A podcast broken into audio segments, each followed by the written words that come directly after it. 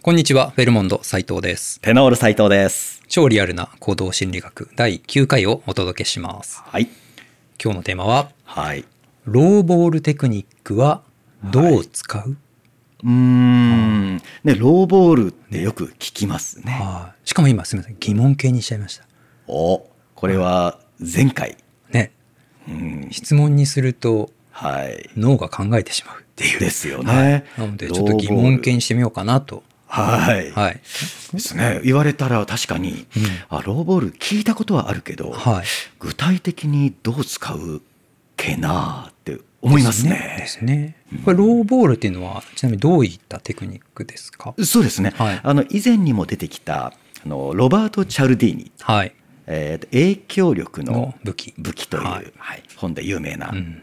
で、えーそのチャルディーニが大学で学生を相手にはい。こう行った実験がはい。あるんですよね。うんでまあそこからこう、まあ、来たというか名前を付けられたわけですけど、でその実験というのはあー心理学の実験にはい。あー協力してほしい。うんはい、とお願いしたわけですね。ですね。はいでこれ私ももともと心理学の学生ですから、はいそういう時間というか機会が、うんあーあるというのよくわかるんです。はい。で先輩とかあー教授からあーちょっと実験をやるからうん付き合ってと、って言われるはい。ことがあるんですね。はいでチャルディーニもそれをしたわけです。でこの時その誘い自体が実験だったんですよね。おお。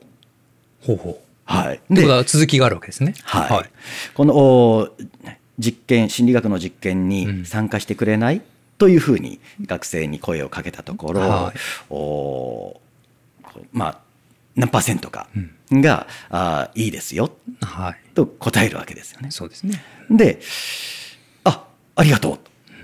で、えーただちょっと集合時間が早くてはい。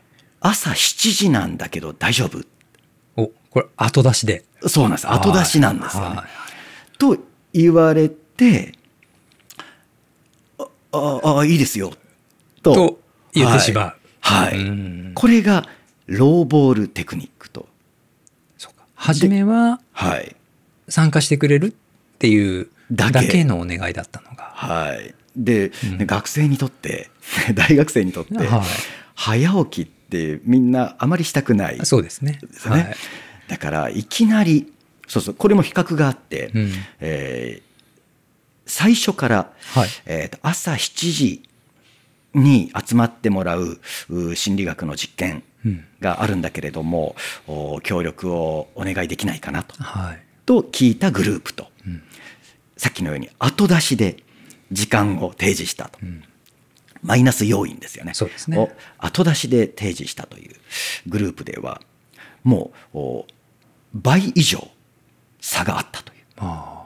じゃあ先にはい時間を伝えなかった方の方が、はいもちろん多かったっていうねことですよね。ことですね。うん。うんこのお誘いに対してはい承諾を一旦してしまうと、一貫性の法則がはい、働くと。そこですね。ですよ一ね。貫性でもうその後どういう条件をはい。悪条件を突きつけられても、もうもうしょうがないと。ですよね。だ大丈夫ですうん。やります。やりますと、まあ、言わざるを得ないというのが、ローボールテクニック。これは、低い。低いボール。低いのロー。うんはい、下手投げでこう取りやすいボールをまず投げペッて。と投げてはい。で相手が取ってかあらうらー って。実はうんそんなあ楽なものじゃなかったよといううんそれがローボールテクニックなんですよ一ね回取ったら次ももうキャッチするしかないとはいことですよね。まあこれいろんなね、ビジネスとかでも、おそらくはい気づかないうちに使っていると思いますけどね。はい、うんですね、だからこのテクニックはいと、テクニックとは言われるもののはい。注意点がはい。あるんですよね注意点。はい、つまりは相手が騙されたうん。という気持ちになりやすい。そうですね。はまあこの7時なんだけどっていうのは、うんまあ微妙なとこではありますけどもい、、はいはい。まあそれがあからさまになると、聞いてなかったとか、ですよね。そんなんだったら断ったのにとか、はいそこまで思わせてしまうとうん逆にマイナスですしね。ですよはねい。じ。ゃあ本当にいやもうこちゃんと断ろうかなみたいなはい。なりかねない。ですねうん。だからまあ、学生相手だから、うんあーね、朝7時くらいの、はいこうそのマイナス条件だったんでしょうけども、社会ではもうここでお金を提示されることもそうですね。ですよね。うねあので悪いんだけども費用がいくらいくらあーかかるんだけども、うっん、て言われてもう引っ込みがつかなくなってる。そうですね。その引っ込みがつかないっていうね、うんそこにこうつけ込んでるっていうようなつけ込むんですよね。ね。それがローボールテクニックであるので、はいこう使う時うんあ使うというかあー、ね、ローボールをしないように気をつける、はいはいえーね、朝7時だよはい。あるいはお金がかかるようんこれをお先に伝えるうんうんうん、ということを心がけるそう方ですね。が、相手といい関係を築くにははい。必要ですよね。そうですね。でその、あの、悪条件みたいなのを、はい、まあ、適正なタイミングで投げかけると、はい、逆に、うんあの、いや、7時なんだけどさ、っていうのを、はい。適正なタイミングで言えばう、んあ全然大丈夫大丈夫って、むしろ、はい。ね、それは実はローボールっぽいけど、あうの、ん相手がちゃんとそれも組んでくれるとはい。いうのにもなるのでで、すよね。早い時期に伝えるっていうことですよね。そうですね。ね。あのこれに似たあの名前でフット・イン・ザ・ドア・テクニックっていうのもはいありますよね。は一旦こう足を踏み入れてしまうっていい。う。ドアを開けてもらって。うんはい。これは厳密に言うと、はい。えーちょっと違うんですかね。そうですね。うん、まあ、本当厳密に言えばくらいで、はい。もうね、同じようなものと捉えておいてうんいいとは思うんですけども、はい。お厳密な違いというと、フットインザドアの方は、はい。あーまずはちょっと足だけ、うんね踏み入れて、うんえー接近をしておいて、はいで、えー追加で何かお願いをする、うん。だからあー実はマイナス条件があって悪かったねと騙すのとはちょっと違ってちょっと違いますよね。はいはい。もう一つこれ買わないみたいなあうんーのはあーフット・イン・ザ・ドアですねそうでドすアねに差し込んだ足はいのテクニックと、だからこちらも、うん。うん、まああーちょっと騙されたよな、はい本本命そっちだったのと思われる可能性はそうですね。ありますから。はい。まあ、うまく使えば、はい、これ例えば会社の中で、はい、上司に何かお願い事をするとか、まあ、許可をもらう、はい、まあ、何かこう買ってほしいうん、備品があるとかはいあるじゃないですか。はい、で結構使えるかなと思ったのは、うんあの本当にもう例えば数千円ぐらいのはい、何か本当に必要なものを、うんちょっとこ、れ必要なのではい、購入してもいいですか、うん、特にこう金額的に何の申請もいらないぐらいの金額だとか。はい、で、あ、いいよ、もちろんいいよ。はい、で、そこで、うん、あの、実はこっちにもうちょっと困ってることがありまして、うんこれも実は欲しいんですって言うと、はいまあこれはフいットインザドアになると思うんですけど、そうですね、それって結構効くと思うんですよね。はい、聞きますよね。そそこで、いや、はいそれはダメっていうよりかは、うんもういいんじゃん、いいんじゃん、むしろいいじゃんみたいな。はい、はい、なんかそのタイミングって結構いい意味で使えるんじゃないかなってちょっと思いでます。すよね、うんだ上司としても、は一貫性の原理働くので、働きますね。はいはだからその、ね、大したことのないうん。お願いはいの段階で、理解あるそうこそううそうそう。いい上司の顔をしてしまったので、うんおおいいんじゃないそんなそんな聞くまでもないよいいよ、うんどうぞどうぞってうん言っちゃった手前、はい。その直後に、うん。いやそれはちょっと話が違うよ、うん。なかなか言いづらいですね言えないですもんね。なんかいきなりそれを持っていくよりも、はい、それはこうフットインザドアテクニックの、うんまあいい使い方かですね。なと思います。はい。ですね。で、あの逆にはい。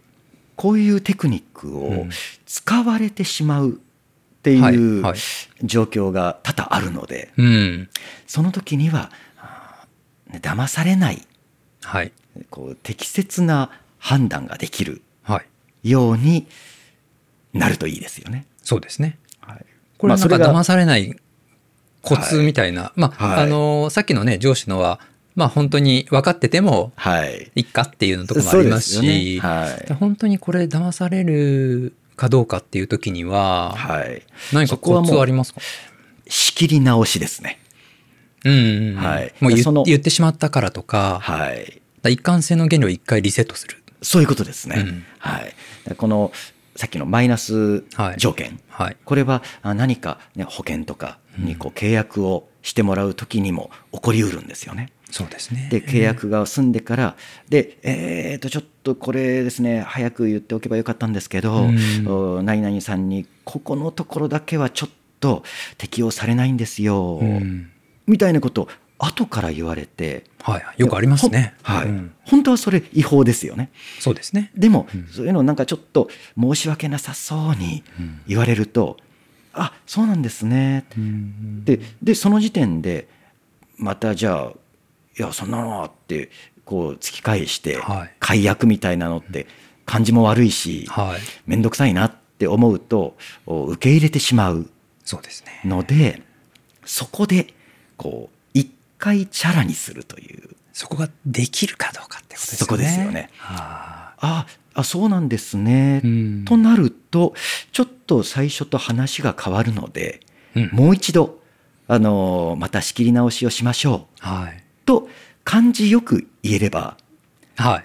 騙されないといいですね。はいこれはもう相手がいる中で言うというのは、うん本当に難しいですよね。そうです一回受け入れねてしまうと。はい自分自身の中でもうん一貫性の法則っていうのは結構働きますよ働くじゃないですか。はい最近はい私ねあのね、マウスにこだわってんですよあのパソコン使う時のパソコンの。はい でんいっぱい買ってるん ですはいマウスをマウスを。はいでちょっと握り心地どうだああだっていうやってはで無線だ有線だあはあいろいろ使っいていいろんなのがあるんですねありますおーで、まあ、ノートパソコン持ってたりとか、はいまあ、デスクトップも私あるのではいどう使い分けようかみた いな使い分それけでそうそうそうそうではこういろいろ買ってはあはい試しうん繰り返すわけですよはい。でじゃあだいぶ出費も重ね て、そうそうそうそうもう半ばマウス買うのが趣味みたいな感じになってきて はいいるんですけど、はいあなんでマウスに困ったら聞いてください、うん聞聞きますね。ははいい。あ大抵の希望にはお答えできると思います、おーはいね、マウスでこれやりたいとか。はい、もうなんこかいのアンケート方式でいき ますよ。あの線は気になるか気にならないかとかはいはい。重さは軽い方がいいか重たい方がいいかとかいろいろご質問していくと「あじゃあこれです」って言える 出てくる。 そうそはい。まあそれはいいんですけ どあのいつの間にかはい。その新しいマウスを探すという方一貫性の法則がですねはい。私の中で働いていることにおー気づいてないというかあ、も うつ常に探し続けてる。そうそうそうそう。でも、まあ、自分の中で、いや、はいちょっと待てと。いや、もうこれでいいじゃないかって いう。ここれだけ買ったんだから。そうそうそうそう。いつまで買うんだという、はい。ね、そこので思考がうん。出てこない。そう そう。そう。だから、あの、まっさらにして戻るっていうのは、だから、はいそもそもこんなにマウスが必要なのかっていうところに はい。戻らないとおーダメですね。です ね。じゃあもう一通りやりきらないと。そうそうそうそう。 もうやりきるぐらいにはなってきました。うん。最近自分で作ろうかなみたいなおお。あのなんかねどれ使ってもうんどっちつかずなんですよ。もうね、これがもう理想っていうところに。そうなんですよこれとこれ足して2で割ったらみたいなとかあるんですけど、だからもう自分で作りたいって いうはい。はとこまでちょっと来ちゃってるんですけどね、まあ、最近ちょっといいの見つかったので、て。おお、はい、じゃあついに。あは。の一旦まっさらでしてはい い、おりますけどね。はい。ということで、はい今日は、えーローボールテクニックうん。ね、お話ししましたけど、まあ、あの悪い面とはいもちろんいい使い方っていうのもうんあるので、はいまあ、そこをちょっと区別してねです使っていねただければと思います。はいということで第9回ローボールテクニックについてお届けしました。はーいありがとうございました。ありがとうございました